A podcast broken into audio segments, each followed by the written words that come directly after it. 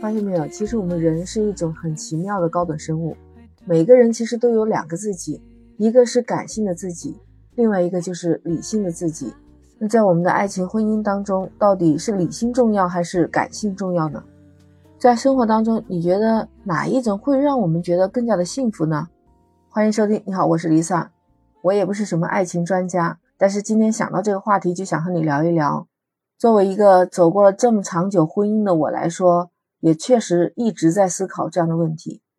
我感觉在爱情当中，其实感性和理性都是非常重要的，关键就是要看怎么样去平衡这两者的关系。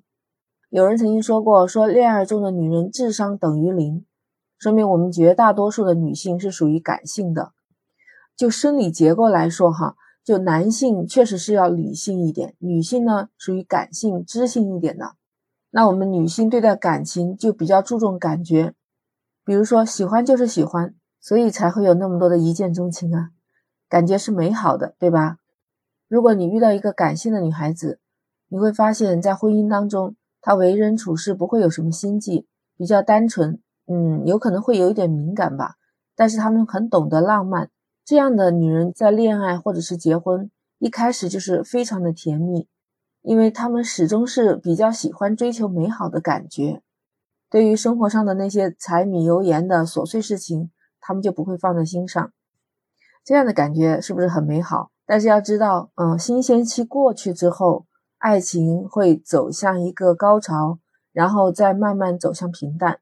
那这时候和感性的女孩子长期相处，会发现她有时候只顾自己的感受，有可能只做自己想做的事情。那比如说烧菜做饭，有可能是男人去做。可能碰到心情好了、心血来潮了，会自己来做。基本上他是不会逼着自己去做的，而且会发现感性的人他感情用事，还有公主脾气，本来是一个优点或者是他的一大特点，结果在长期相处当中，你就觉得这是他的缺点了。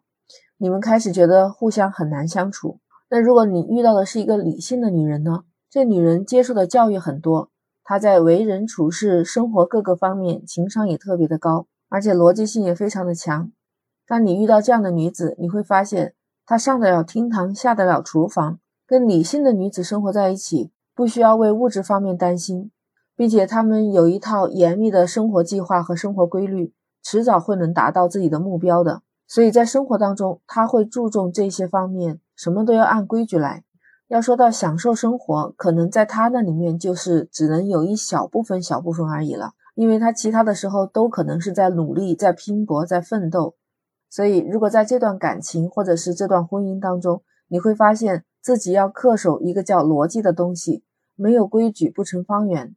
尽管外人眼里面自己的妻子怎么怎么好，但是婚姻的体验感可能就不一定好。就好像那部影片《三十而已》，女主角顾佳就是典型的理性，她的生活把自己规划得非常的完美。甚至她把她自己老公的生活也规划好了，在她老公创业的时候，她帮助她老公一起创业；等到她老公事业有成的时候，她就退居二线，在家带孩子，每天的生活非常有规律，还有每天坚持锻炼瑜伽，按时给自己的老公和孩子做早餐，操心她孩子的教育。当然，公司的事情她也没撒手，她愣是把她自己的老公从一个烟花编程师打造成了一个老总。也把自己打造成了里外都是一把手的全职太太。其实她是大多数女人非常羡慕的一个非常好的太太，一个出色的母亲，甚至是一个贤内助。为什么她的婚姻当中出现了小三呢？其实我认为这也是跟她自己太理性也有关系的。其实你说顾佳她做错了没有？她什么都没有做错，而且她做的在外人看来其实接近于完美，但是却无形中增加了一些压迫感。爱情本来就是一种复杂的关系，如果两个人相处得来，两个人也互相不讨厌，适合发展情侣关系呢，就处理好感性和理性的关系。在最开始两个人甜蜜的时候，感性会让人看到你最温柔善良的一面，同时还需要理性的去看待两个人的三观是不是一致的。不同的人对待爱情的态度是不一样的，那每个人的感性和理性分配的模式也是不一样的。就看怎么样把握好这个度。其实我虽然刚才说的只是女性啊，男性也是一样的。我们同样都是站在感性和理性的中间去看待所有的问题。我看到《非诚勿扰》的里面其实也提到过类似这样的问题。那三位老师建议的就是大事情理性思维，小事情感性思维。其实这两者都是缺一不可的。什么是大事啊？大事就是一个人的人品、道德和修养，包括做人的原则、底线，还有相处的原则，这些都是属于大事。这些都是决定着你要不要和这个人在一起。什么是小事呢？就是忘记回复你消息了，偶尔约会的时候迟到了，都可以说多一点理解，多一点包容、开放的心态去看待两个人相处。其实也就是我们婚姻当中所说的鸡毛蒜皮的小事情。这些都可以拿出来，两个人互相商量，没有解决不了的问题，是不是戳中了你的心思？用感性的态度去享受生活和爱情，再用理性的思维和态度去维持你的生活，去追求你的目标，在这样的感情当中，一定会过得很幸福。不知道你怎么看呢？欢迎评论区留言。如果你喜欢，请订阅转发我的专辑，关注 Lisa，下一次就很容易找到我了。那我们今天先聊到这儿，下期再聊，拜拜。